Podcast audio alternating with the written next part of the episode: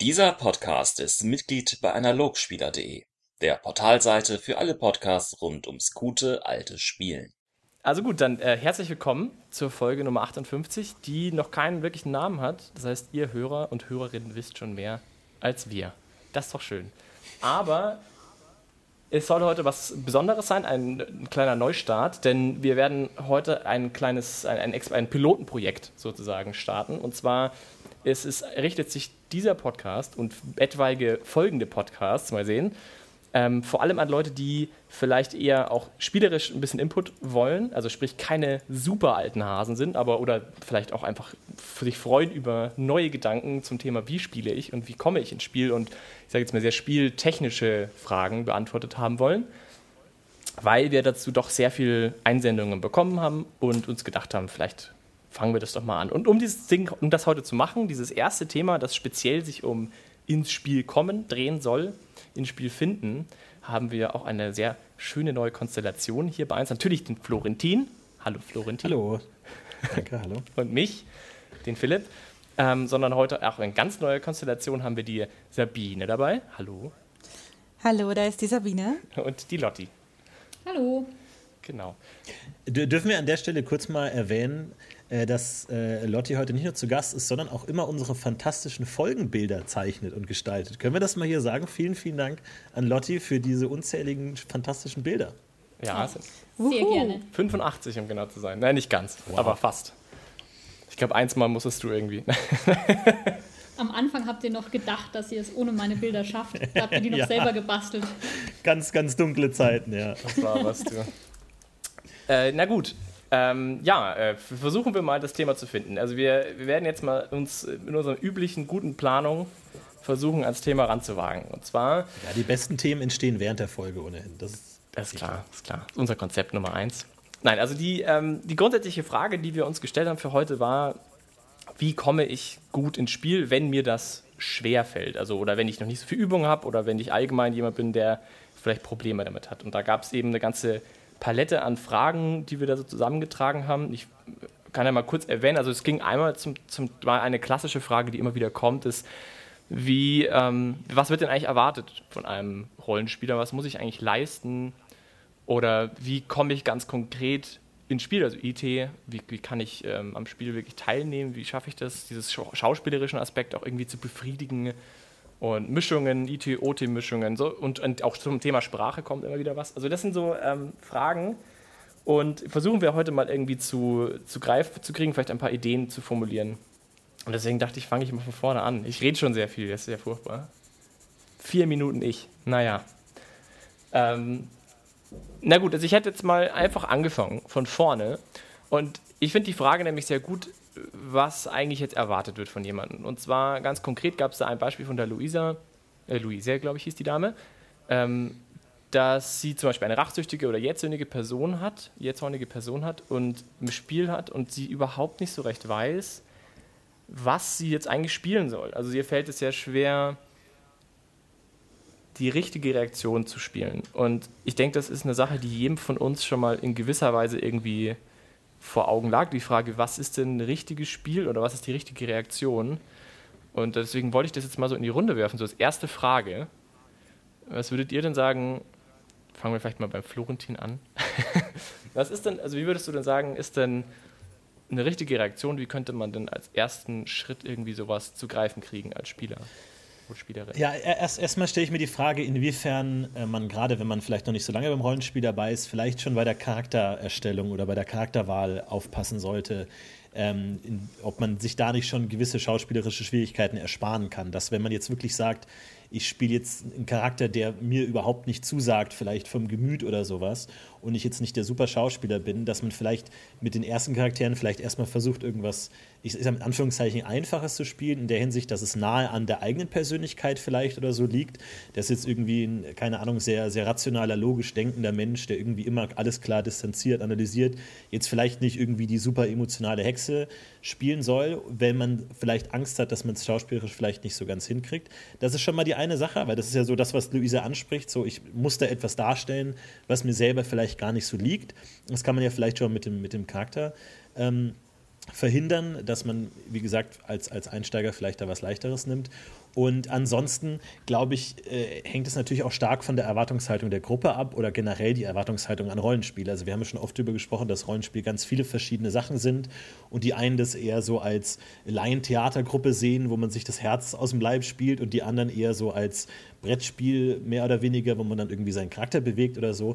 Von daher ist es erstmal, finde ich, auch überhaupt nicht schlimm, das nicht immer super adäquat darstellen zu können und ähm, äh, dann vielleicht auch, keine Ahnung, wenn man äh, sich wirklich nicht damit wohlfühlt, dann einfach zu sagen, ja, mein Charakter rastet jetzt aus und hat jetzt einen Wutanfall, ohne dass man es notwendigerweise immer alles darstellen muss, wenn man irgendwie in diesen speziellen Emotionen sich vielleicht nicht so wohlfühlt. Deswegen würde ich da erstmal sagen, haben da vielleicht viele Anfänger auch äh, äh, zu, zu großen Respekt vor der Situation und es ist auch gar nicht immer nötig, alles super krass auszuspielen, sondern halt jeder so, wie man kann und wie es einem Spaß macht. Und wenn man sich da nicht wohlfühlt, irgendeine Emotion auszuspielen, dann muss da auch niemand dazu gezwungen werden, sondern dann äh, können die anderen sich das im Zweifel auch vorstellen. Rollenspieler haben in der Regel eine gute Fantasie und da muss man dann nicht auch alles auch eins zu eins ausspielen. Würde ich jetzt erstmal so ganz, ganz grob sagen. Ja. Was meint ihr, ihr zwei, Sabine oder Lotti? Würde in dieselbe Richtung gehen? Weil ich muss sagen, ich bin mir nicht so ganz sicher. Ähm, also ich, ich glaube natürlich ist es eine gute, eine gute praktikable Lösung zu sagen, wenn du es nicht darstellen kannst, dann passt schon, aber ich glaube, das bringt dich ja auch nicht wirklich weiter, oder? Also das, du bleibst natürlich dann stecken so ein bisschen in dem Problem. Dann hoffst du einfach darauf, dass die Zeit richtet und du es irgendwann halt dann doch kannst, oder?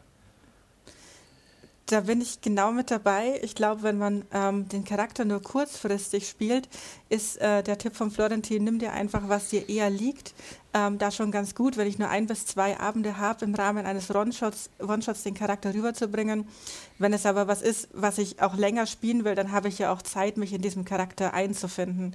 Und wenn ich jetzt ähm, eine Söldnerin spielen möchte, die abends in der Taverne beim Armdrücken ihre Gegner ähm, runterputzt, ver verbal, dann komme ich da nicht hin, wenn ich die ganze Zeit nur den schüchternen Schmiedelehrling üben tue. Also ich muss mich da ja auch irgendwie ähm, dran versuchen wenn ich immer das Gegenteil davon mache und spiele, komme ich da gar nicht hin, dass ich das lerne. Ja, da bin ich, glaube ich, ein bisschen, ja, auch auf Sabines Seite. Ähm, aber ein bisschen ähm, sollte man sich natürlich wahrscheinlich schon überlegen, was traue ich mir überhaupt zu und vielleicht am Anfang ein bisschen ruhiger noch angehen. Dass man sagt, okay, mit Jähzorn komme ich jetzt noch überhaupt nicht klar, aber vielleicht schaffe ich es ja einfach ein bisschen ja, charismatischer rüber, rüberzukommen, ein bisschen mehr zu reden oder so, dass man sich halt das in kleinen Schritten erarbeitet. Ich habe auch einen Charakter, der ähm, nicht als charismatische Explosion angelegt war, aber nach ein paar Jahren des Spielens ist sie jetzt die, ja, das Plappermaul der Gruppe und das habe ich als Spielerin auch einfach gelernt. Und es war was, das habe ich mir jetzt nicht extra angelegt, aber wenn man da Lust drauf hat, ich will jetzt charismatischer werden, ist das wahrscheinlich gar nicht schlecht, erstmal ruhig einzusteigen und dann sich ein bisschen zu steigern, denke ich mal. Jähzorn an sich ist natürlich auch gleich mal eine ganz schwierige Eigenschaft vom Charakter, weil man da sehr spontan, oft sehr heftig reagiert. Also ähm, das ist nichts, wo man auch ähm, am Spieltisch dann viel Zeit hat, sich zu überlegen, was mache ich denn jetzt, ähm, wenn man sagt, ich würde das aber gerne machen, ist es immer noch was, wo man sich dann nach dem Spielabend einfach nochmal die Situationen, die es so gab, durch den Kopf gehen lässt und was hat mein Charakter in der Situation über seinen Gegenüber gedacht. Und die Situation wird vielleicht in dieser Konstellation einfach nicht nochmal vorkommen, aber es ist eine Möglichkeit, um einfach mehr in seinen Charakter reinzufinden und seinen Charakter kennenzulernen und für die Zukunft schon mal zu wissen, wie stehe ich zu bestimmten Dingen. Ja, und vor allem auch, was triggert mich bei Jetson zum Beispiel?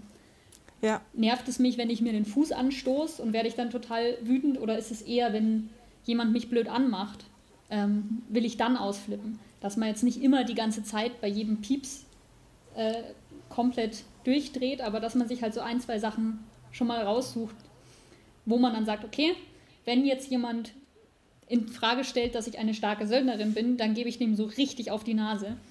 Und dann hat man das vielleicht noch viel konkreter vor Augen. Mhm. Ich glaube, das ist ein ganz guter Punkt. Also ich glaube, dieses Triggern und diese ganz konkreten Ansätze, das finde ich zum Beispiel jetzt einen total spannenden Punkt diesbezüglich, weil ich denke auch, dass es, dass dieses geplante oder dass du, dass man als Spieler und Spielerin einfach besser weiß, in welchen Reaktionen man wie reagieren könnte, sehr viel Druck auch aus der Situation nimmt. Das heißt, wenn, wenn du Spielerin ähm, zum Beispiel diesen, diese Söldnerin spielen willst und die ist halt vielleicht, sagen wir mal, jähzornig, dann konkret zu wissen, in welchen Situationen man wie reagieren könnte, erlaubt es einem dann auch mit einer gewissen Selbstsicherheit das zu tun. Und gerade wenn man das nicht hat und wenn man sich auch noch unsicher ist, fällt es sehr schwer, weil, wie du, Sabine, ja schon gerade gesagt hast, Sabine, ähm, dass man dann sehr hart reagieren muss, zum Beispiel bei Jetson sehr schnell und sehr, also oder sich zumindest so fühlt, als müsste man jetzt irgendwie das irgendwie darstellen und dann noch nicht so recht weiß, wie das eigentlich gehen soll. Ich glaube, dass es allgemein eine sehr wichtige und gute Idee ist, sich, Reakt also sich konkrete Situationen auch vielleicht vorher vorzunehmen. Also es ist irgendwie eh so eine Sache, dass man im Rollenspiel sehr reaktionär denkt als Spielerin. Also dass man denkt, ich muss sehr gut in dem Moment reagieren können. Ich muss immer dabei sein, ich muss im Spiel sein und dann muss ich die richtige Reaktion im Moment finden. Und ich glaube, dass es so scharf gar nicht stimmt. Also ich glaube, Rollenspiel ist was sehr viel komplexeres und man kann da durchaus auch sehr viel schon im Vorhinein planen. Zum Beispiel auch sowas wie Charaktergeschichte und Charakterentwicklung passiert für mich immer zwischen den Abenteuern, also oder zwischen den Spielabenden immer mindestens. Also ich stelle mir sehr, ich überlege mir, wenn ich was verändern möchte, immer zwischen den Spielabenden, wie ich dann auch Szenen mir in der nächsten Spielsitzung vielleicht holen will oder wie ich auf gewisse andere Rollen reagieren möchte, um ein Spiel zu erzeugen. Und ich meine, das kann man jetzt im großen Stil machen, das kann man aber auch im kleinen Stil machen, wenn man sagt, ich möchte jetzt einfach nur mein Jähzorn mal darstellen, weil das hat mir bis jetzt nicht gefallen. Dann ist ein guter Ansatz, sich zu überlegen, wie könnte ich das denn in der konkreten nächsten Spielrunde machen? Was könnte eine ganz konkrete Situation sein? Wie könnte die auch ablaufen sogar? Vielleicht, wenn man irgendwie eine Chance hat, vielleicht sogar den Trigger sich schon zu überlegen. Vielleicht, wenn man weiß, wo es ein bisschen hingeht. Oder wenn eine Person eine ganz spezielle Spieler, andere Spieler vor allem zum Beispiel, sich irgendwie sowieso immer so und so und so verhält, dass man sagt, das nächste Mal, wenn er das macht, dann, keine Ahnung, passiert X oder Y. Ich glaube, das könnte ein guter erster Schritt sein, vielleicht, um sich vorzubereiten, oder? Wobei jetzt hier, also ich, ich lese aus der, der Nachricht von äh, Luise auch so ein bisschen raus, dass es äh, sie ja, also sie spielt ja anscheinend eine Hexe, die auch die Nachteile Jähzorn und Rachsucht hat.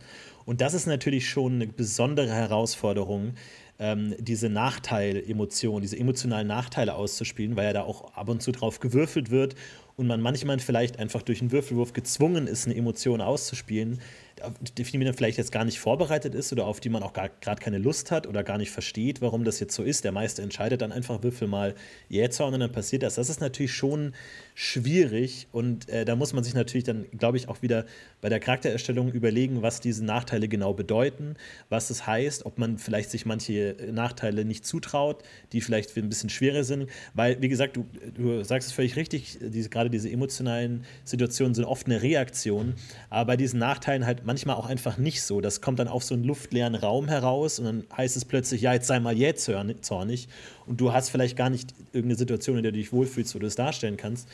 Aber auch da finde ich richtig, was du sagst, dass man sich zu den Nachteilen vielleicht auch selber direkt überlegen kann, wie sieht es bei mir genau aus, wenn ich jähzornig bin, was heißt es genau, vielleicht irgendwie sich so ein paar Beispiel-Gefühlsausbrüche zu überlegen. Und wie gesagt, also ich persönlich habe dann auch nichts dagegen, wenn das, man das dann indirekt beschreibt und einfach sagt, keine Ahnung, äh, ich schmeiße jetzt wütend den Stuhl um oder so oder, oder werf den Tisch um oder schubst dich zur Seite oder so, ohne dass man jetzt notwendigerweise äh, super ähm, theatralisch ausspielen muss, wenn einem das jetzt vielleicht noch gar nicht so liegt oder so. Äh, weil das ist dann, ich glaube, das ist schon eine besondere Herausforderung von DSA. Diese, diese, diese, jetzt spiel das mal aus, äh, sofort auf Befehl. Äh, das ist schon gar nicht so, so leicht manchmal. Das stimmt schon. Ja, vielleicht ist da das Telling auch eine gute Möglichkeit, in so eine Situation reinzukommen. Dass man sagt, erstmal, ja, ich schrei dich an, was es überhaupt soll, und dann kommt man ja vielleicht auch ein bisschen rein. Und was soll das, dass du mich jetzt gerade so anmachst? Hey, ich brech dir die Nase, du Arsch. Ähm, das ist halt einfach aus dem Telling vielleicht auch, wenn man halt anfängt damit, einfach erstmal zu sagen, ich beschimpfe dich und vielleicht dann halt ein Schimpfwort hinterher ruft. Ich habe eine Sveltaler Söldnerin mal gespielt, da habe ich mir extra Schimpfwörter ausgedacht und die mir aufgeschrieben neben den Charakterbogen, weil ich mir dachte, okay, dieser Charakter hat sehr ähm, ja, illustre Schimpfwörter und die will ich benutzen. Und dann habe ich halt einfach mal, ich schreie den an und nenne dich Hasenfuß, was auch immer. Das ist vielleicht auch noch was, wo man sich so leicht reinarbeiten kann. Und natürlich, was auch wichtig ist, dass man natürlich ähm, auch als Gruppe jemanden in sowas unterstützen kann, in so einem Nachteil. Also wenn man dann, äh, weil wie gesagt, es ist natürlich leichter, wütend äh, zu sein und zu streiten, wenn du jemanden hast, mit dem du streiten kannst. Oder wenn dich jemand anschreit, ist es leichter, zurückzuschreien. Das heißt, wenn ich jetzt einfach sage, ja, ich bin wütend und schmeiße den Stuhl um, kann einer der Spieler oder der Meister sagen, so, was fällt dir denn ein? Du kannst ja nicht so einen Aufstand machen. Und dann kann der andere Spieler vielleicht darauf wieder reagieren und dann kann sich das so ein bisschen hochschaukeln, als dass man diese Gefühlsausbrüche so alleine stehen lässt und alle nur beschämt weggucken. Mhm. Äh, Glaube ich, kann man da auch seinen Mitspieler unterstützen und darauf eingehen, weil jede emotionale Aus, Aus, Auseinandersetzung wird immer eine Reaktion hervorrufen. Und ähm, glaube ich, da ist es auch wichtig, dass man sich da gegenseitig unterstützt, weil es, es bringt ja auch niemandem was, wenn man da den Monolog hält und da irgendwie den großen Wutausbruch hält und alle anderen schweigen daneben und, und machen nichts. Das, das ist ja auch nicht der Sinn der Sache. Solche Nachteile sollen ja auch immer Spiel ja. bewirken, bestenfalls innerhalb der ganzen Gruppe. Und ich glaube, Biene, sag du. Ja, nur äh, wenn die Nachteile oder diese Charaktereigenschaften von sich aus ins Spiel kommen ähm, und sowieso quasi als Teil dieses Charakters fungieren, werden dann auch irgendwann mal die Würfelwürfe, die man verlangt, um sie ins Spiel zu bringen, einfach ausfallen und man spielt diesen äh, Nachteil halt an, wenn man sich selber jetzt gerade getriggert fühlt ja. oder seinen Charakter. Was ich auch noch ähm, zum, zum Teenie nochmal, ich wollte es nochmal unterstreichen, also dieses alleine stehen oder auch nicht. Ich finde, das ist ein ganz entscheidender Punkt auch, weil ich glaube, dass gerade wenn man noch frisch dabei ist, ähm, man sich vielleicht auch in der Gruppe noch sehr unwohl fühlt, auch weil man eben zum Beispiel nicht so genau weiß, was erwartet wird und weil man vielleicht auch die Leute nicht so gut kennt oder weiß ich nicht, was alles die Gründe sein könnten. Aber ich glaube, da ist es auch echt schwierig, wenn man dann zum Beispiel einen Nachteil ausspielt, der dich einfach dumm dastehen lässt. Also zum Beispiel äh, Jähzorn, du bist gegen die eine Meisterperson Jähzornig, die euch jetzt irgendwie helfen könnte. Dass man als Spielerin, glaube ich, da schon teilweise sehr vorsichtig sein, also nicht, nicht, nichts kaputt machen will. Ähm, und dann das nochmal schwieriger wird, wenn man nicht weiß, was ist denn jetzt die richtige Reaktion in dieser doch heiklen Situation. Und sich da auch auf seine Mitspieler verlassen zu können, ist, glaube ich, sehr wichtig. Und dass die Spieler, die anderen Spielerinnen am, am Spieltisch nicht einfach nur sagen, oh ja, jetzt Mann, jetzt bist du wieder doof, du Dove. Äh, das ist ja wieder toll gelaufen jetzt wegen dir. Dann, glaube ich, fühlt man sich extrem demotiviert, das wiederzumachen. Sondern ich glaube, es ist ein entscheidender Teil, dass diese negativen Gefühle oder diese, diese Reaktionen, die man da eben auch hervorruft, diese Schwächen, wie ich sie jetzt mal nenne, was ist ja auch eine Schwäche, dieser Nachteil, auf jeden Fall konstruktiv bearbeitet werden. Natürlich darfst du als Spielerin am Spieltisch auch das doof finden, dass die andere Person jetzt gerade hinderlich ist, aber dann sollte was Positives darauf entstehen. Das heißt, es sollte dann nicht weggewunken werden mit, ach du mit deinem Scheiß, sondern dann sollte man das sie zur Rede stellen und sagen, ja, das, da müssen wir was machen, du, du reagierst da immer so und dass das Spiel daraus entsteht, ähm, mit dem man ein positives Gefühl danach hat, dass man sagt, ah, okay, das hat jetzt irgendwie dazu beigetragen, zu, zum Beispiel zu der Charakterentwicklung zwischen diesen beiden Charakteren. Ja, die finden sich jetzt irgendwie dover oder netter oder so, hat sich jetzt was bewegt irgendwie. Oder irgendwie, dass man einfach das Gefühl als Spielerin hat, ja, das war jetzt in Ordnung, das kann ich wieder machen. Das ist, glaube ich, da auch ein wichtiger Aspekt davon. Wobei da natürlich ein bisschen kontraproduktiv ist, dass wenn man mal so offizielle DSA-Abenteuer ansieht, äh, die Situationen, in denen Würfelwürfe auf schlechte Eigenschaften verlangt sind, auf äh, Jähzorn, auf Arroganz, auf Rachsucht, dann der Gruppe meistens einen Rückschlag geben. Es ist, wenn sowas verlangt ist, ist das immer um die, oder meistens um der Gruppe nochmal eins reinzuwirken. Denn jetzt schaffst du das nicht, weil einer von deinen Gruppenkameraden tickt aus. Ja. Oder beleidigt den NSC. Das macht es auf jeden Fall nicht leichter. Ja, wobei das natürlich auch die Frage ist, inwiefern in der Gruppe der Abenteuerfortschritt die höchste Priorität ist. Also das ist ja auch unter, Gruppe zu Gruppe mhm. unterschiedlich. Ich glaube, manche Gruppen äh, reagieren da sehr allergisch darauf, wenn jetzt jemand durch seinen Wutausbruch den, den Abenteuerfortschritt blockiert und andere finden das total toll, dass man jetzt vielleicht irgendwie einen anderen Umweg nehmen muss oder irgendwie äh, das dann ausgespielt hat. Und generell, da, da finde ich die Gruppendynamik total wichtig, weil ähm, ich glaube, jede, jede Gruppe hat für sich so einen eigenen La Level an Emotionalität oder wie viel man ausspielt. So. Und ich glaube, man kann sich da auch gegenseitig so hochschaukeln, weil wenn einer dann irgendwie das ernster nimmt und mehr ausspielt, dann ziehen die anderen meiner Erfahrung nach automatisch mit. Und ähm, also so habe ich zum Beispiel, hat mir auch mal ein äh, einen Meister geschrieben, der meinte so, ja, meine Spieler spielen da ist immer irgendwie nicht aus und die, die sind so spielfaul und so. Ähm, und wenn man, klar, kann man vielleicht auch akzeptieren, manche Gruppen sind einfach so und wie gesagt, Rollenspiel erfordert das nicht immer, aber auch da, glaube ich, kann man auch da einfach ein anderes Vorbild setzen. Und als Meister vielleicht dann auch, habe ich ihm zumindest in dem äh, Part geraten, dann spiel du doch mal die Spieler an und schrei du die doch mal an und mach du die doch mal fertig. Und äh, die werden wahrscheinlich schon darauf reagieren, die, äh, zumindest ein bisschen mehr als sonst. Und äh, ich glaube, da ist es auch wichtig, dass man sich so einen emotionalen Level sucht und äh, wie gesagt sich da unterstützt. Und man, wie gesagt, kann man vielleicht auch selber so eine Gruppe dann so ein bisschen hochreißen in der, in der Ausspielhaltung oder, oder auch runterziehen, je nachdem.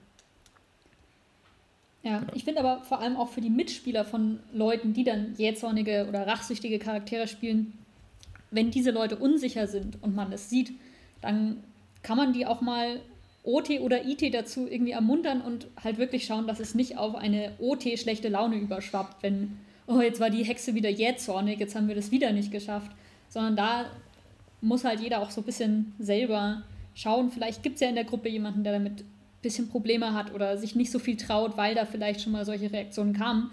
Das ist, da muss man sehr gut schauen, dass man das IT-schlechte Verhalten nicht OT bestraft, weil das ist unglaublich demotivierend. Ja. Ich glaube, allgemein spielt das Ganze ja so ein bisschen in dieser angenehmen Atmosphäre-Ecke. Da, glaube ich, kann man allgemein mehr dazu sagen, denn ich denke, das ist überhaupt ein wichtiger Teil für Spiel. Ich denke, dass das Spiel, um das es ja wirklich geht, also die Schauspielerei, hat ja immer auch sehr viel damit zu tun, dass man sich öffnet, dass man als Mensch irgendwas zeigt, was man halt normalerweise nicht so zeigt. Ja, das ist halt wie Schauspielerei halt gerne mal ist, ähm, geht es da auch viel irgendwie um, um Verletzlichkeit, sage ich jetzt mal im weitesten Sinne. Und wenn du halt ja irgendwie jetzt auch nicht spielen willst, dann ist es erstmal albern. Ja? Du schreist erstmal irgendwie ähm, beim Küchentisch sitzen vor deiner Pizza, heutzutage vom Rechner, ähm, da irgendwie ins Mikro und da ist niemand und das ist ziemlich komisch. Und ich glaube, da ist eine gute Atmosphäre in der Gruppe zu haben, eine entspannte Situation, allgemein auch einfach wahnsinnig wichtig. Das sollte man, glaube ich, auch nicht unterschätzen. Und entsprechend bin ich auch, und das ist auch immer wieder so eine Frage, Thema Sprache, Sprache im Rollenspiel, wie, wie macht man das? Ist das vielleicht was, um das mir hilft, ins Spiel zu kommen, wenn ich irgendwie einen Sprachfehler habe oder wenn ich einen Akzent habe oder so.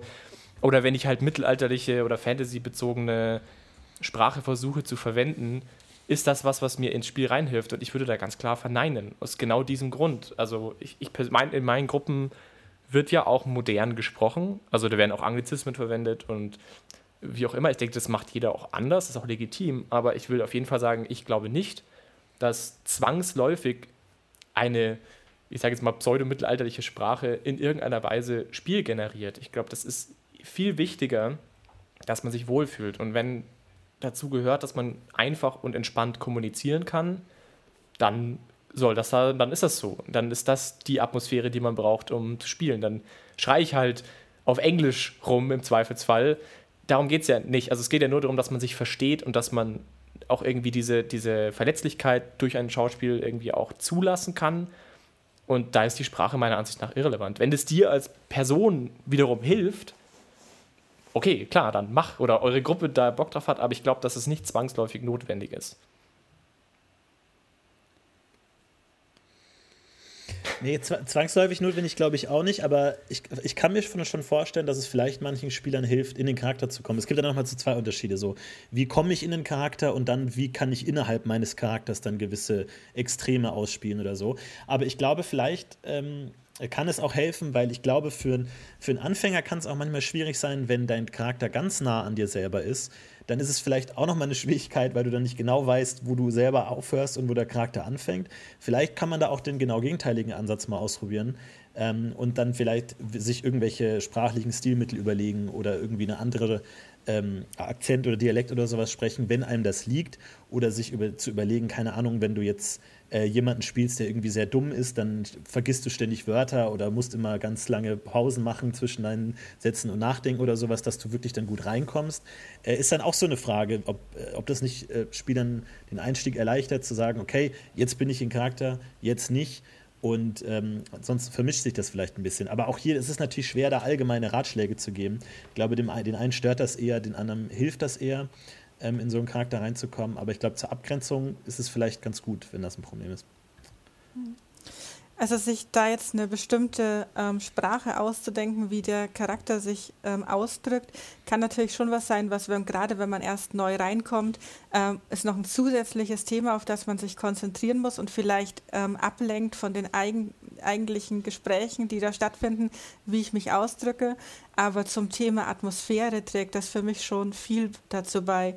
Also jetzt nicht vielleicht unbedingt, dass ich einen bestimmten Akzent mache oder einen bestimmten Dialekt, aber dass ich mir überlege, welche, ähm, wie schnell oder langsam spricht mein Charakter. Spricht er eher ernsthaft oder ist er flapsig?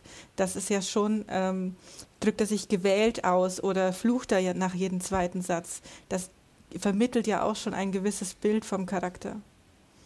Und ich glaube, das, das ist ja wie bei, bei der Schauspielerei auch so. Es gibt für jeden äh, Schauspieler andere Dinge, um irgendwie in den Charakter zu finden. Also allein auch zum Beispiel die Körperhaltung oder so kann es vielleicht auch helfen, dass äh, wenn du jetzt irgendwie den lässigen Streuner spielst, dass du dann auch irgendwie lässig auf deiner Couch flätst oder halt, wenn du den steifen Brausgeweihten spielst, dann halt eher aufrecht da sitzt und wirklich mit, mit mhm. ähm, breiten Schultern da sitzt oder sowas, das kann auch helfen. Oder irgendein Gegenstand oder irgendwie eine Geste, dass man immer so tut, als würde man seinen Magierstab halten oder keine Ahnung, irgendwas. Ich glaube, das kann bei jedem irgendwie dann wirklich so Klick machen und sagen so, ja, jetzt, jetzt sehe ich alles, jetzt äh, sehe ich's.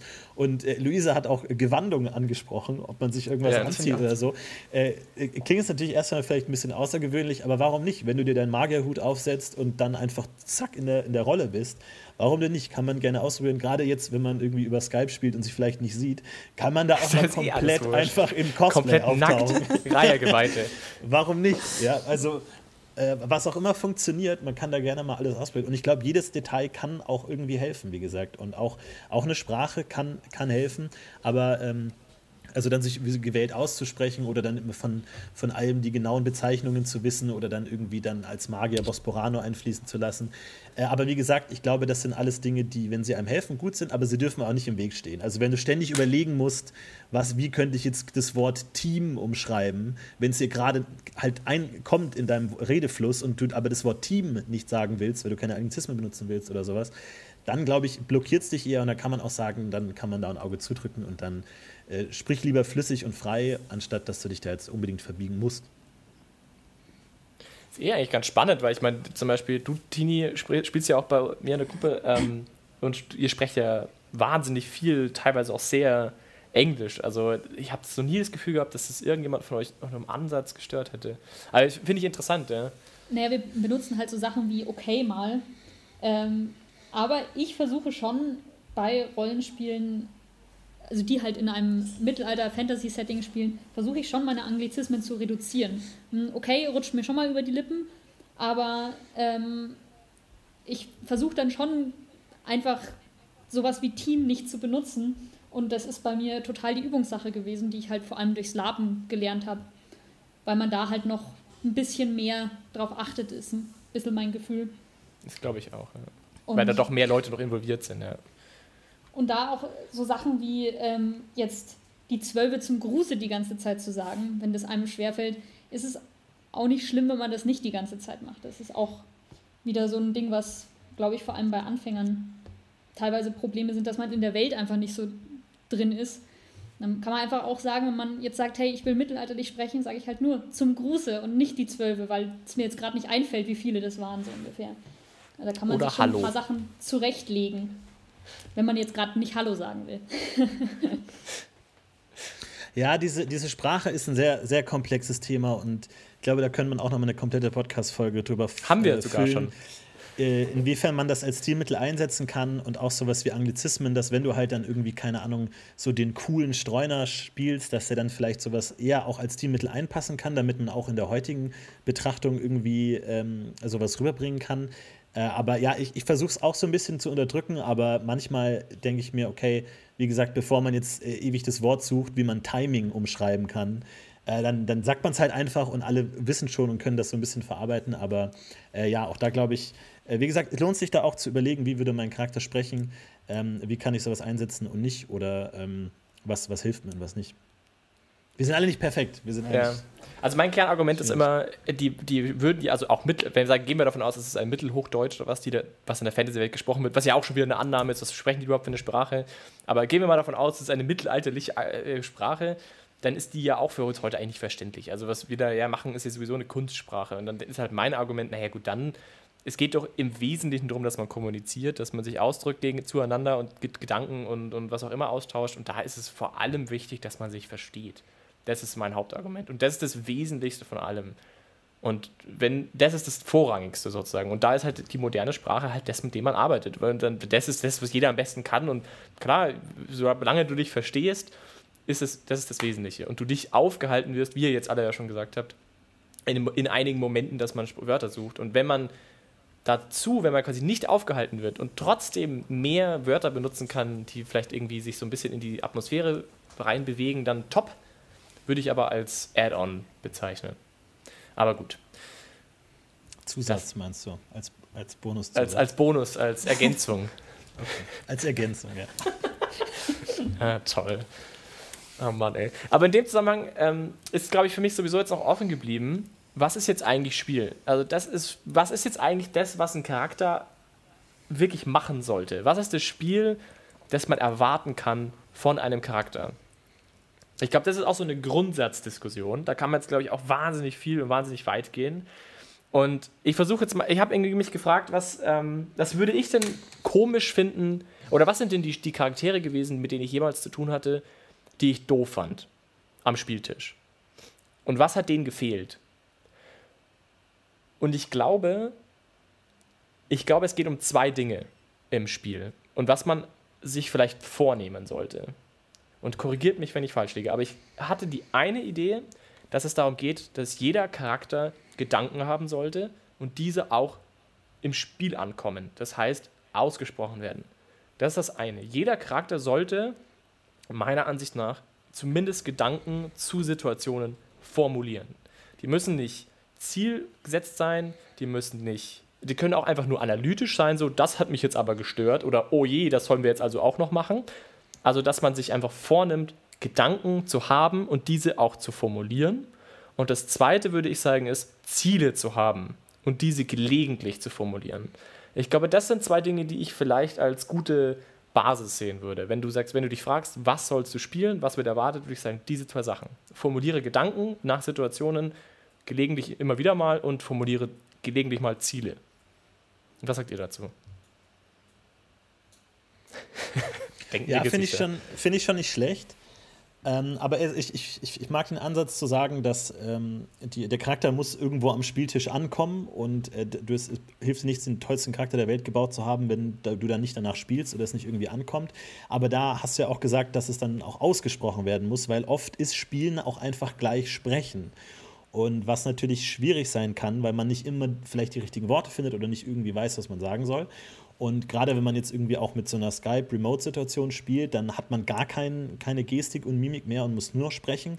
Und in DSA ist man halt oft mit Situationen konfrontiert, die schwer in Worte zu fassen sind, wenn dann ständig irgendwelche Vampire von göttlichen Lichtstrahlen zerfetzt werden und man erstmal so, okay, that happened so und dann ähm, sagt man auch mal, ich bin sprachlos oder so. Das ist dann immer so schwierig, weil man muss, muss, es irgendwie in Worte bringen, aber man weiß auch nicht, was man sagen soll, weil man vielleicht in manchen Situationen auch einfach darstellen will, dass man gerade völlig überfordert ist als Charakter, weil du willst ja auch nicht immer der One-Liner schwingende äh, Rambo sein, der irgendwie dann immer einen coolen Spruch hat, sondern man will ja auch von Situationen überfordert sein, aber wie drückt man das in der Sprache aus? Das ist immer schwierig ähm, das dann irgendwie umzusetzen. Äh, ich weiß, da wolltest du jetzt nicht hin, aber doch, grundsätzlich doch, doch, äh, finde ich es find schon, schon eine gute Sache, auch äh, einfach, zu, dass es auch irgendwie ähm, ja, umsetzbar sein muss und irgendwie in der Sprache ankommt, ist aber nicht ganz leicht. Da ist natürlich so ein, so ein man sitzt um den Tisch herum, Setting einfacher, da kann man einfach mal mit offenem Mund da sitzen und ohne was zu sagen trotzdem was ausdrücken und spielen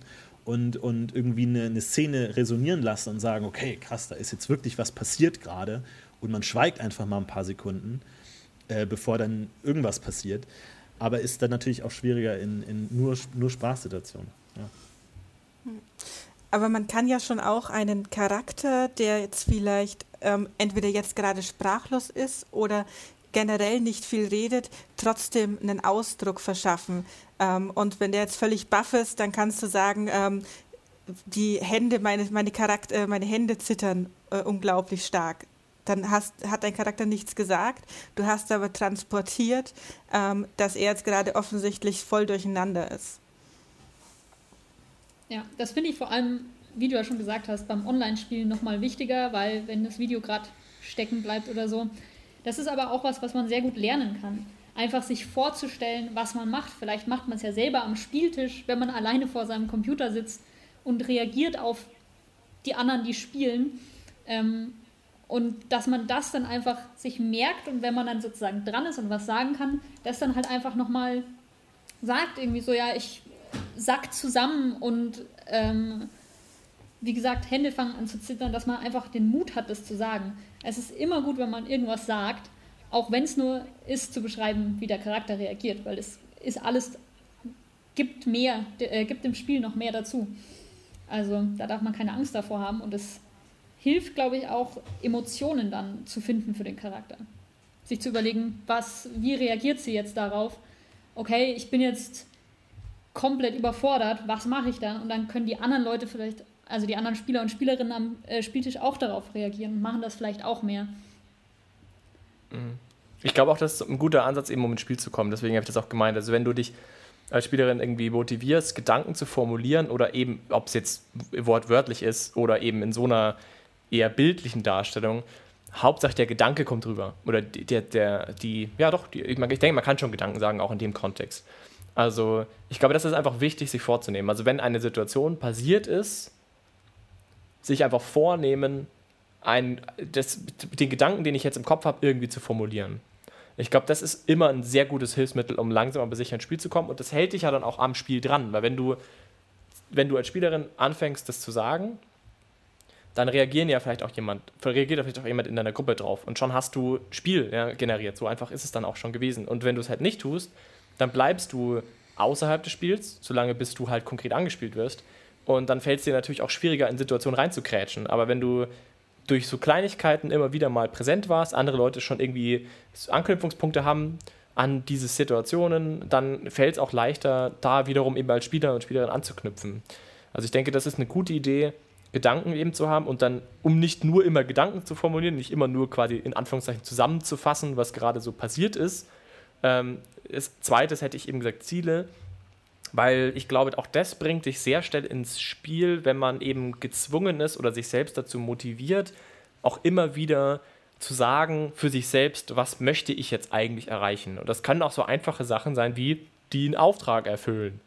Aber dass man sowas halt auch vielleicht in der Gruppe eben anspricht, das klingt total doof und banal, aber ich habe oft erlebt, dass es eben weniger passiert und dann das, die, das, der resultierende Gefühl in der Gruppe ist einfach, dass du kaum Teil hast an der Geschichte, weil du ja nie was sagst dass dein Charakter halt zufrieden ist und mitgeht, weil er ja auch diesen Plot lösen möchte und die Prinzessin retten möchte und du ja eigentlich ganz zufrieden dabei bist, spielt dann da keine Rolle, weil du ja nicht stattfindest. Also ist es auch da sinnvoll, sich als Motivation zu nehmen, wenn man ins Spiel kommen will, hey, wenn du mal wieder abends am Lagerfeuer sitzt, vielleicht hältst du noch mal kurz eine Rede an die Gruppe und sagst, hey Leute, wir müssen morgen echt schauen, dass wir nicht entdeckt werden, wenn wir da in die Burg schleichen wollen. So, das, das reicht ja schon, einfach um stattzufinden. Du, du formulierst immer, du, du gibst zu erkennen, du, du bist Teil der Geschichte und, und du findest das alles, du bist auf dem richtigen, wir sind auf dem richtigen Weg, Freunde. So, das reicht völlig aus, ähm, sowas zu sagen, aber ich glaube, das ist ein ganz einfaches und gutes Stilmittel, um für jeden Tag aufs Neue, für jeden Spielabend aufs Neue so ein bisschen ins Spiel zu finden und mit den anderen zu interagieren. Und das halt als ähm, Ziele, die du nicht nur sagst, das ist jetzt ein Ziel, das mein Charakter hat, sondern du kannst dir auch selber als Spieler ein Ziel äh, vornehmen und sagen, ich möchte jetzt diese Eigenheit meines ähm, gespielten Charakters oder dieses Detail aus seiner Hintergrundgeschichte für meine Mitspieler ähm, darstellen und erlebbar machen. Ähm, und ich kann wenn ich darauf warte, bis irgendwann mal eine passende Situation kommt, warte ich wahrscheinlich ziemlich lange. Also wie kann ich denn eine Situation generieren, ähm, dass ich das mal ansprechen kann in, auf dem Spieltisch? Hast du eine gute Idee, ein Beispiel dazu? Das ist sportlich. Ähm, ist sportlich, aber ein Beispiel ist, ist jetzt nicht DSA. Wir haben ähm, letztens Warhammer gespielt und mein Charakter hatte da eine Hintergrundverknüpfung mit einem anderen. Es war ein Priester, der war drogensüchtig. Mein Charakter war ein Gänger, hat ihm Drogen geliefert.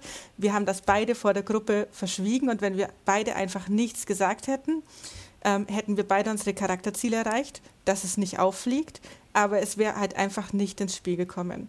Also haben wir das nicht in den extra Raum besprochen, sondern haben uns einfach, es war eine Online-Runde, ähm, haben die Charaktere separiert von der Gruppe, sind aber als Spieler in der Runde geblieben, um ähm, das anzusprechen, damit die anderen Spieler die Möglichkeit haben zu checken, da ist was. Mhm. Okay, aber ich weiß gar nicht mehr, ne, haben es dann direkt zu, einem, zu einer Konfrontation? Ich glaube nicht, aber es hat dann, glaube ich, im anderen Kontext irgendwie stattgefunden, oder? Ich glaube dann, weil ich weiß gar nicht mehr so ganz genau, aber es ist dann schon wieder aufgegriffen worden von irgendwem, meine ich. Ja, ich konnte ja, es hat dann zum Beispiel eingehen. Ach, du hast es Also genau, die Schwester du vom äh, drogensüchtigen Priester konnte ich tatsächlich ganz am Ende nochmal drauf eingehen. Und zwar genau deswegen, weil ihr das schon angespielt hattet und dann war mir als Spielerin auch wieder klar, ach ja, stimmt, die hatten sich da ja was überlegt ähm, cool, da kann ich dann meinen IT-Bruder drauf anspielen. Das ist natürlich auch die, ne, die interessante Frage, wer, wer Regie führt. Also wer das Spiel gibt und nimmt und ähm, das Ganze leitet. Natürlich hat der Meister da so eine leitende Funktion und bestimmt so ein bisschen, jetzt wird gespielt, jetzt spielt doch mal bitte, wie reagiert ihr jetzt alle? Und der Meister beendet dann auch wieder die Szene. Ähm, aber das ist natürlich dann auch schwierig, wie man als Charakter, also kann man natürlich dann auch sich Spiele einfach nehmen und einfach sagen, ich will das jetzt ausspielen oder ich will jetzt, wir, wir reiten den ganzen Tag und ich will um 16.30 Uhr jetzt irgendwann mal das Gespräch anfangen oder so. Ähm, aber ist natürlich auch immer schwierig. Äh, dann, also hab, kann, man auch als Spieler sagen, ich habe gerade nichts zu spielen, einfach so. Oder wenn irgendwie sowas heißt, weil du als Meister weißt du ja vielleicht auch nicht immer, will jetzt jemand noch was ausspielen oder sind alle zufrieden oder kann ich die Szene beenden? Weil so in einem Film würdest du ja auch nicht immer jedem Charakter noch ein Close-up geben bei jeder Situation, sondern du zeigst vielleicht in einen Charakter, den es besonders getroffen hat, und dann ist die Szene beendet und was die anderen reagieren, die haben vielleicht gar nicht groß zu spielen oder so. Also das ist, das finde ich auch nochmal so, so schwierig zu handhaben, wie man das macht und ähm, wie man dafür sorgt, dass jeder zu seinem Spiel kommt, aber auch nicht immer in Situationen gerät, wo man was spielen muss, was, wo man vielleicht gar nichts spielen, groß spielen kann irgendwie und sich das dann so ein bisschen leer läuft. Also da denke ich, dass es, ähm, also das ist natürlich immer gruppenspezifisch, klar. Das, es gibt Gruppen, wo es einfach super funktioniert und Gruppen, wo es einfach, wo Leute sich da jetzt nicht so gut zusammenpassen. Aber an sich äh, den Spielern Spielraum für ihr Spiel zu geben, ähm, ist definitiv auch ein bisschen äh, eine Sache des Meisters, dass der halt einfach mal ein ähm, bisschen den Spielern Zeit gibt, auf diese Situationen zu reagieren, dass quasi er irgendwie, ah, ihr findet eine grausam zugerichtete Leiche ähm, und dass er dann nicht gleich weiter beschreibt, irgendwie, dass draußen vor der Tür noch irgendwas passiert, sondern halt den Spielern erstmal eine Möglichkeit gibt, darauf zu reagieren. Und wenn sie das nicht tun, ähm, ist es ja auch okay.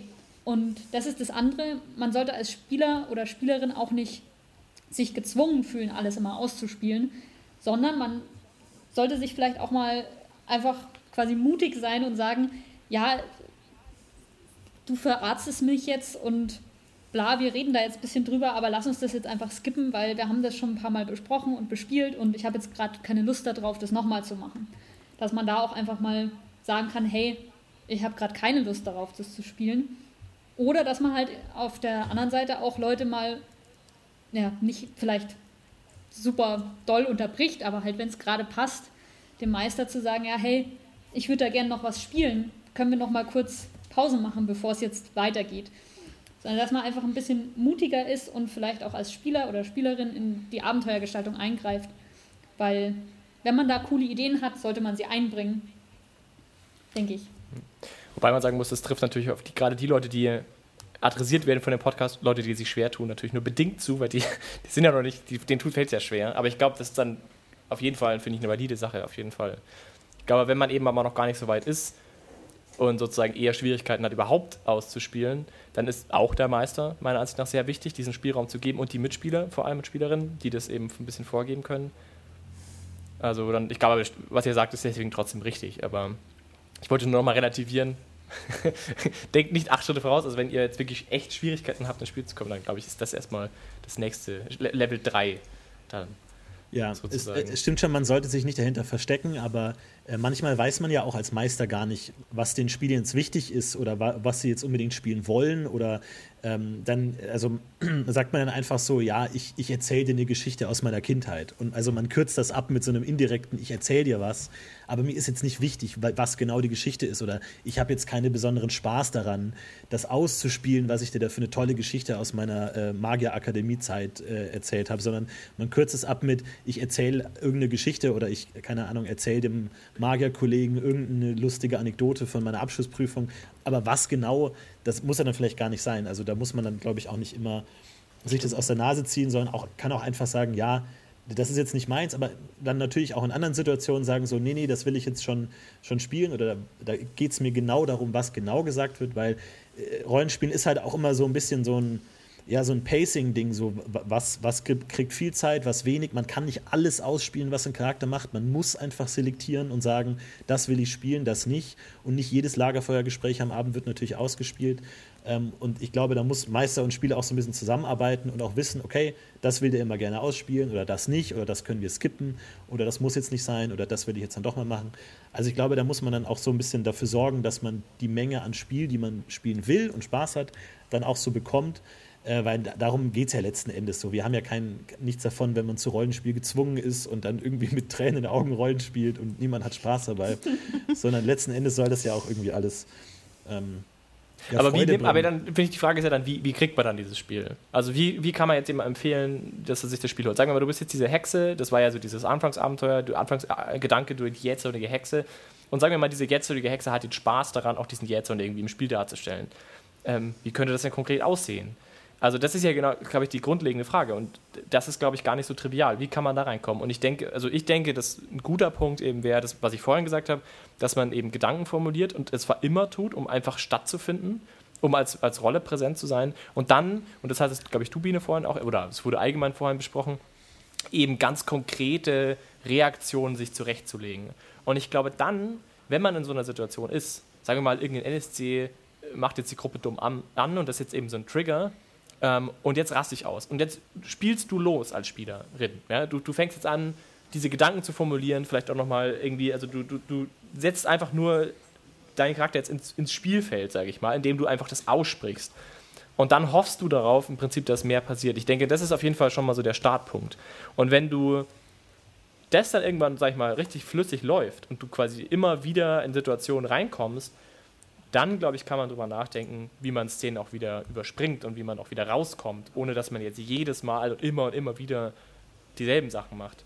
Ich wollte das nur noch mal irgendwie so betonen, so was, weil ich glaube, die Schwierigkeit ist nicht unbedingt, wie komme ich schnell aus der Situation raus, sondern ich glaube eher, wie komme ich gut und, und, zuverlässig und mit mir im reinen Sein in Situationen rein.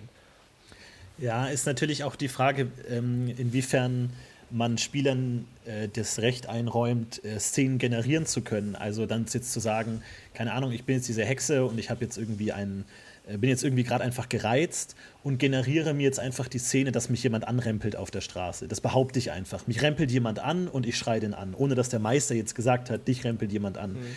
Da ist natürlich auch die Frage, inwiefern man sowas zulassen kann, dass der Spieler das einfach behauptet. Ich glaube, die wenigsten Meister werden dann Probleme damit haben.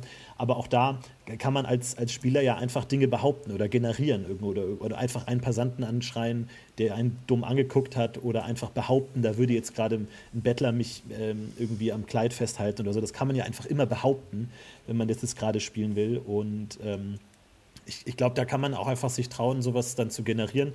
Muss man natürlich in der Gruppe vielleicht dann mit seinem Meister klären, in sowas, ob sowas cool ist oder nicht.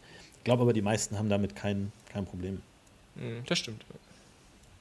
Habt ihr das weil, auch gemacht? Weil, weil immer, wenn du warten musst, bis der Meister dir jetzt irgendwas hinlegt, wo du jetzt irgendwie jähzornig bist oder so, dann glaube ich, kann das auch frustrierend sein, ähm, wenn du dann immer darauf wartest und das jetzt ausspielen willst oder irgendwie, keine Ahnung, dann, dann glaube ich, ist es besser, das einfach selber zu generieren.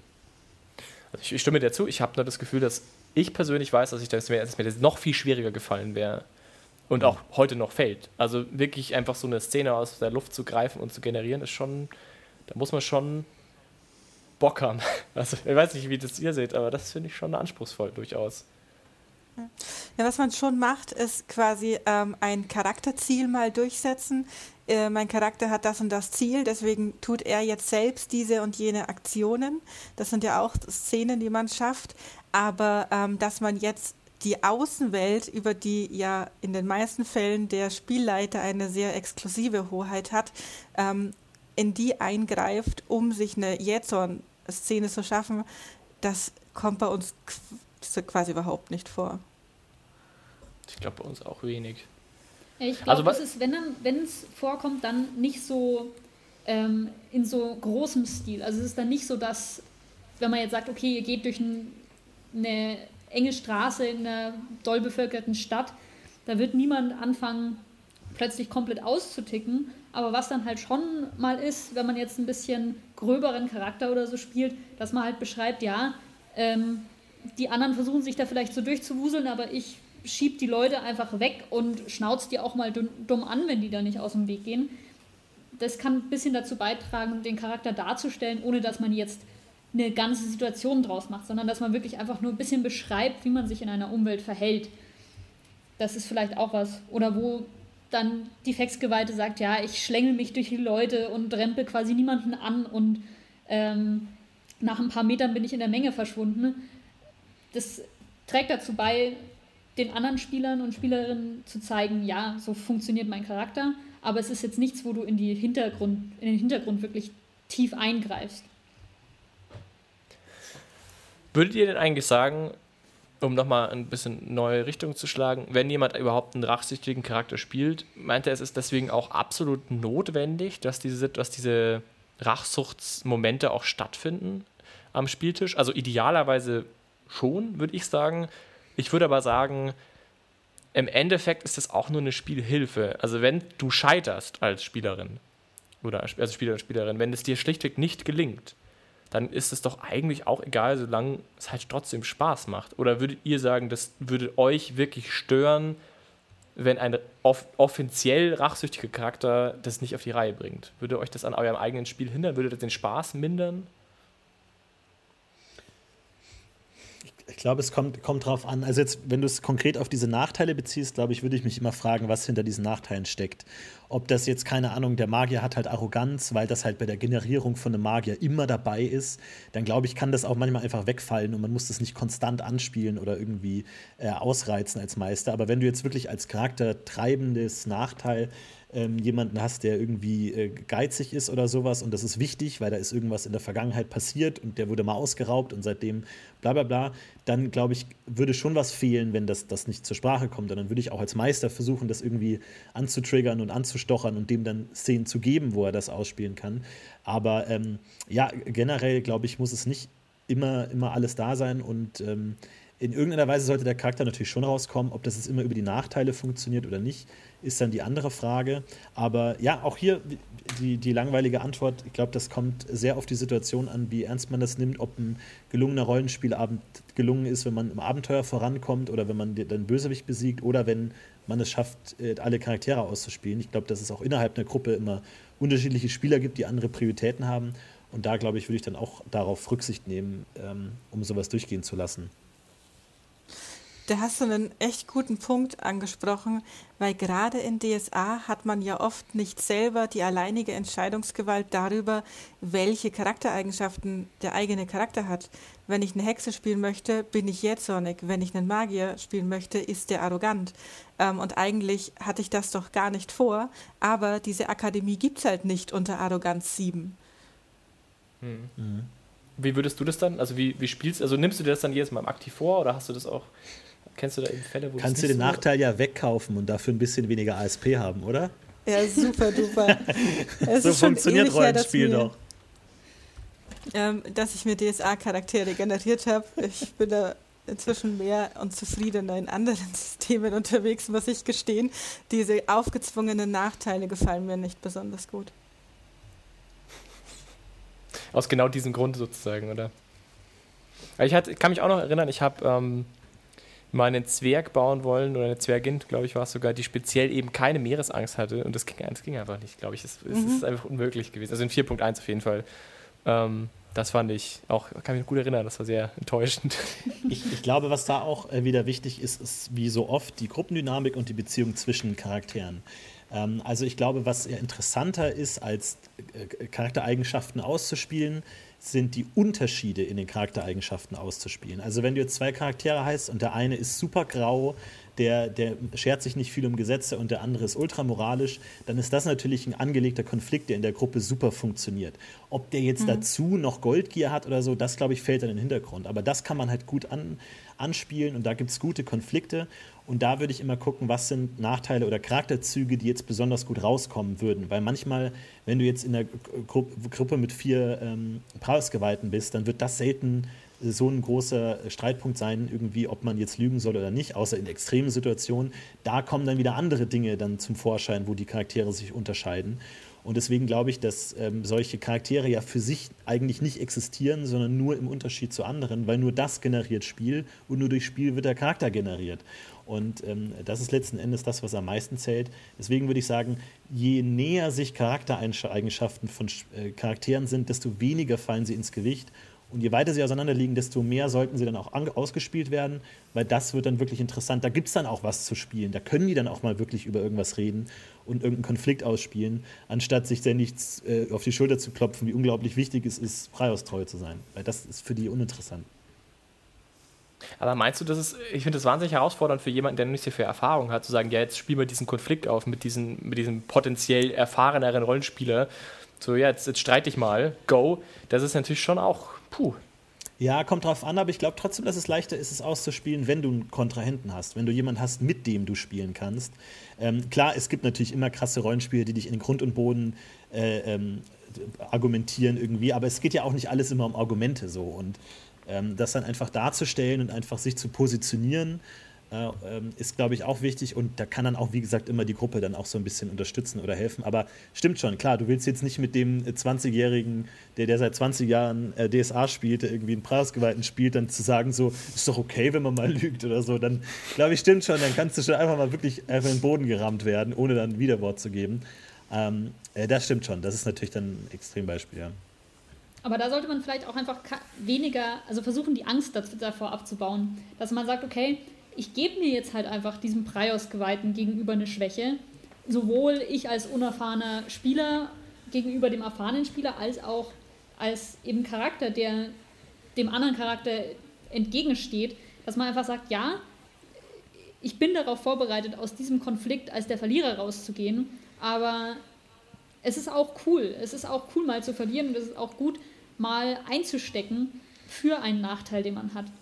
Ähm, weil natürlich will man eigentlich mit dem Charakter der coole Hecht sein, der irgendwie alles richtig macht und so.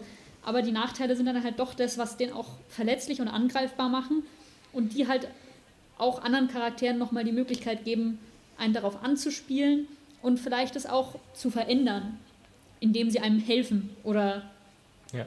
Ja, und ich, ich meine jetzt auch gar nicht unbedingt Konflikte zwischen zwei Charakteren, sondern Konflikte, die in irgendeiner Weise in der Gruppe rausstechen können. Also angenommen, du hast vier Spieler, da haben jetzt zwei einen besonders hohen Sozialstatus und zwei einen besonders niedrigen Sozialstatus. Da sieht man sofort, aha, das Thema Sozialstatus wird in irgendeiner Weise eine Rolle spielen innerhalb dieser Gruppe, weil das ist, sind einfach die Fakten.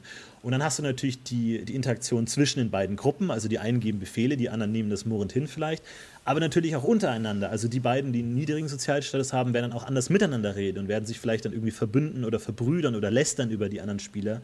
Also aus diesem Konflikt muss ja nicht immer dann gleich Streit entstehen, sondern einfach eine Charakterdynamik zu sagen, oh, die aufgeblasenen Adligen, was denken die sich wieder, kann man dann gut mit, de mit dem anderen sich verbrüdern, ohne dass es immer zu Konflikten kommt. Ja. Ich glaube auch, was du, Lotti, gerade gesagt hast, ist, finde ich, genau die richtige Stoßrichtung, die ich auch super wichtig finde und auf die ich auch so hinaus wollte ich glaube, es ist sehr wichtig, dass man mutiger wird, eben Schwächen darzustellen, weil ich glaube, das ist der entscheidende Punkt. Weil wenn man will, dass man interessante Interaktion hervorruft, wenn man im Spiel stattfinden will, muss man was bieten. Du kannst nicht erwarten, dass andere für dich dein Spiel spielen. Du musst es selber spielen. Und wie spielst du dein Spiel? Naja, es gibt nicht so viel. Du kannst nicht so wahnsinnig geniale Sachen sagen. Du wirst nicht wahrscheinlich den genialen Zauberspruch auswendig gelehrt haben, der so interessant ist, dass alle am Ball bleiben. Nein, es funktioniert, indem du emotional irgendwie stattfindest in der Gruppe, wenn andere Charaktere auf dich reagieren können. Wenn du dich einfach nur hinstellst und äh, das, neue, das neue Gebet von aus dem Praeus-Vademecum vorliest, das wird niemanden wirklich mitreißen und da kann auch niemand wirklich darauf antworten oder irgendwas damit machen. Was machen kannst du nur, wenn du emotional angesprochen wirst. Und das tust du, musst du vorlegen als Spielerin. Oft. Also man muss halt erstmal mit irgendwas starten. Und ich meine, sowas wie Jähzorn oder Neugier sind ja eben gerade so Anhaltspunkte. Was könnte die Emotion sein, mit der ich starte? Aber ich glaube, allgemein gilt, wenn man Schwierigkeiten hat, ins Spiel zu kommen, du musst, was du gesagt hast, Lotti, du musst damit rechnen, dass du gelegentlich mal auf die Schnauze kriegst. Und dann mit diesem Gefühl musst du sozusagen deine charakterliche Schwäche zulassen. Du musst sagen, ich bin zwar eigentlich ein total cooler Krieger, aber als der Typ mich, keine Ahnung, Blödbommel genannt hat, raste ich aus und bin auch dann nicht vernünftig. Also ich, ich, ich bin unvernünftig ausrastend. Ich bin nicht plotorientiert Meta und sage, okay, bis hierhin raste ich aus und jetzt beruhige ich mich, weil jetzt wird es an, anstrengend. Nein, du musst dann schon auch das auskosten. Du musst sagen, jetzt muss es ein bisschen wehtun, damit die anderen Charaktere eingreifen wollen. Weil wenn du immer sowieso aufhörst, wenn es interessant wird, dann interessiert es auch niemand mehr, weil das, ja, der rastet jetzt ein bisschen aus, der hat jetzt seine Szene und danach geht es wieder zurück zur Burg und dann retten wir die Prinzessin. Aber wenn du eben Anstalten machst, zu eskalieren und es zum Problem zu werden, dann müssen andere mit dir arbeiten. Und das ist der Moment, wo du hin willst. Du musst es nicht so krass auf die äh, Schneide legen, sozusagen, dass es wirklich schief gehen kann.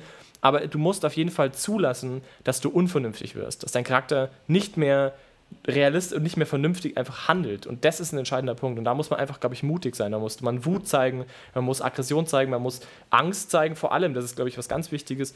Auch irgendwie Überforderung und so. Das sind ganz einfache Sachen, aber man muss das im Spiel, glaube ich, einfach zulassen.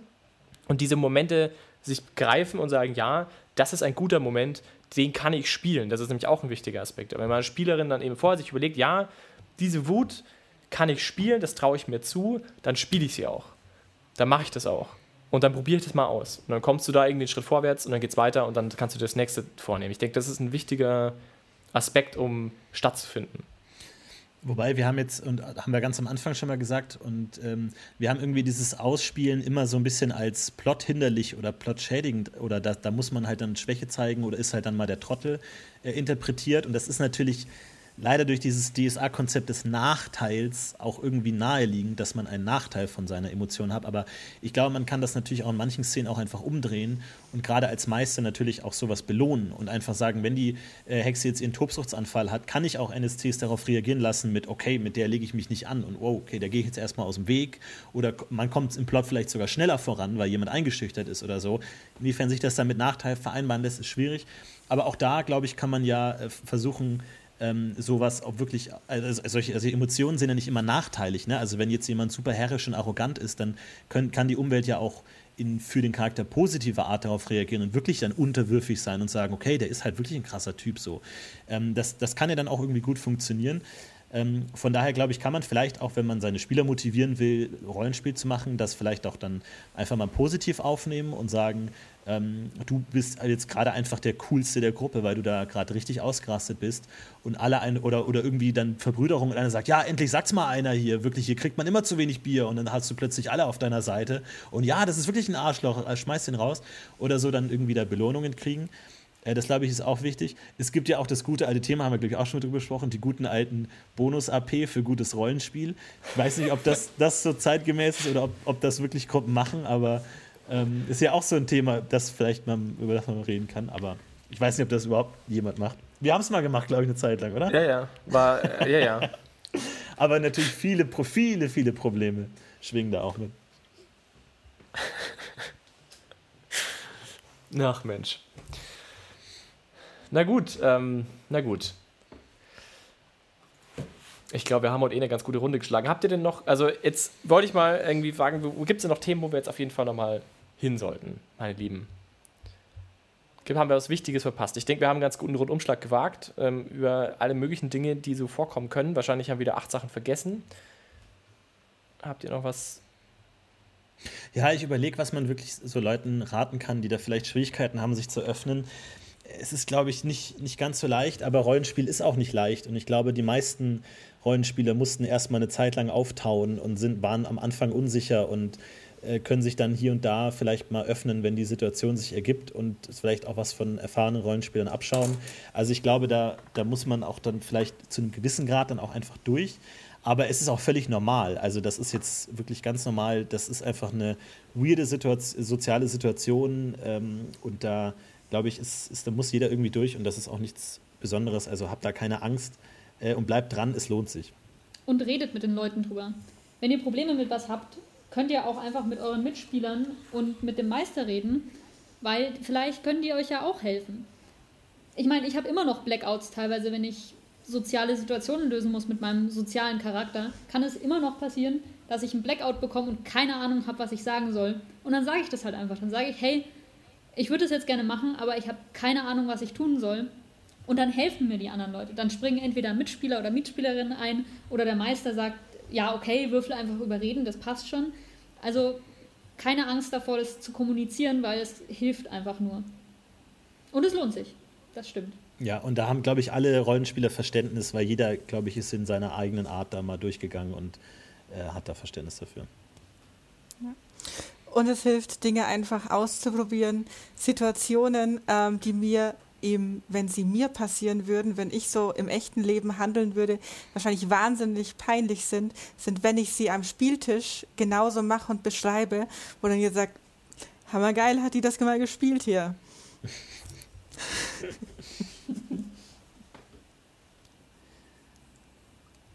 Was war jetzt, was war jetzt das Thema? Rückblickend?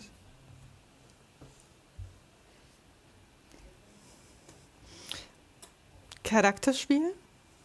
Charakterspiel, ja, finde ich nicht schlecht. Am Ende müssen wir immer das Thema finden. Charakterspiel, Anfänger, Charakterspiel reinkommen. Irgendwas mit Spielen. Wir haben, wir haben so oft Spielen gesagt. Spielen, ja. Spieler, Spielerin, ausspielen. Ja, so funktioniert es auch. Das Wort, das am häufigsten genannt wurde während einer Folge, das ist das Thema der Folge. Genau. Darum geht es eigentlich. ich weiß nicht, ob Philipp sehr nachdenklich ist oder ob sein Bild eingefroren ja, er ist. Ja, er, er, hat sich aufgehängt. Er hat vorhin versucht, was zu sagen, aber einfach, nee. Internet sagt, aber er ist, nee. aber er ist auch sehr nachdenklich. Einfach. Schlecht. Ah, da ist er wieder. Sehr schlecht. Hört ihr mich? Ja. Ja, ich höre dich. Ah ja, schön. Sind wir noch, im, sind wir noch mittendrin oder, oder? Also ich glaube, wir, wir sind soweit durch, wenn ich das richtig also, verstanden habe. Ich habe gerade so den, das Ende verpasst. Ich weiß nicht ganz sicher, ob schon die Verabschiedung durch ist oder nicht. Naja, ihr habt das bestimmt hervorragend gelöst. Und ich glaube, alle sind zufrieden jetzt. Äh, ja, vielen Dank äh, für unsere beiden Gäste. Hat mich sehr gefreut. Äh, schön, äh, vielen Dank, dass ihr dabei wart. Vielen Dank an Sabine. Ja. Juhu. Und äh, vielen Dank an Lotti. Dankeschön. Ja, danke, ja. dass ich da sein durfte. Hey, natürlich. Ja, sehr, sehr schön. Ähm, und ich würde, mich würde vor allem interessieren, ob's da, ob das jetzt irgendwie ein interessanter Podcast war für einige und vor allem auch, was noch fehlt. Also wohin könnte es noch gehen? Wohin könnten wir noch äh, schauen? Eben auch vielleicht Meister oder, oder Abenteuer oder was auch immer. Vielleicht gibt es auch Themen, im speziell in dem Kontext, wie es jetzt hier stattgefunden hat. Das würden wir sehr gerne wissen. Schreibt uns eine E-Mail bitte. Oder ja, generell hilft uns das auf immer, Facebook zu erreichen. Generell hilft das immer total, wenn ihr Mail schreibt, fragt uns alles, was mit dem Thema zu tun hat, auch wenn es viel ist und auch wenn ihr denkt, das sind äh, dumme Fragen. Das hilft uns immer total, Themen zu finden und irgendwie das Thema nochmal von neuen Perspektiven zu sehen. Ja. Äh, von daher macht das nur und äh, wir ja. freuen uns über alles.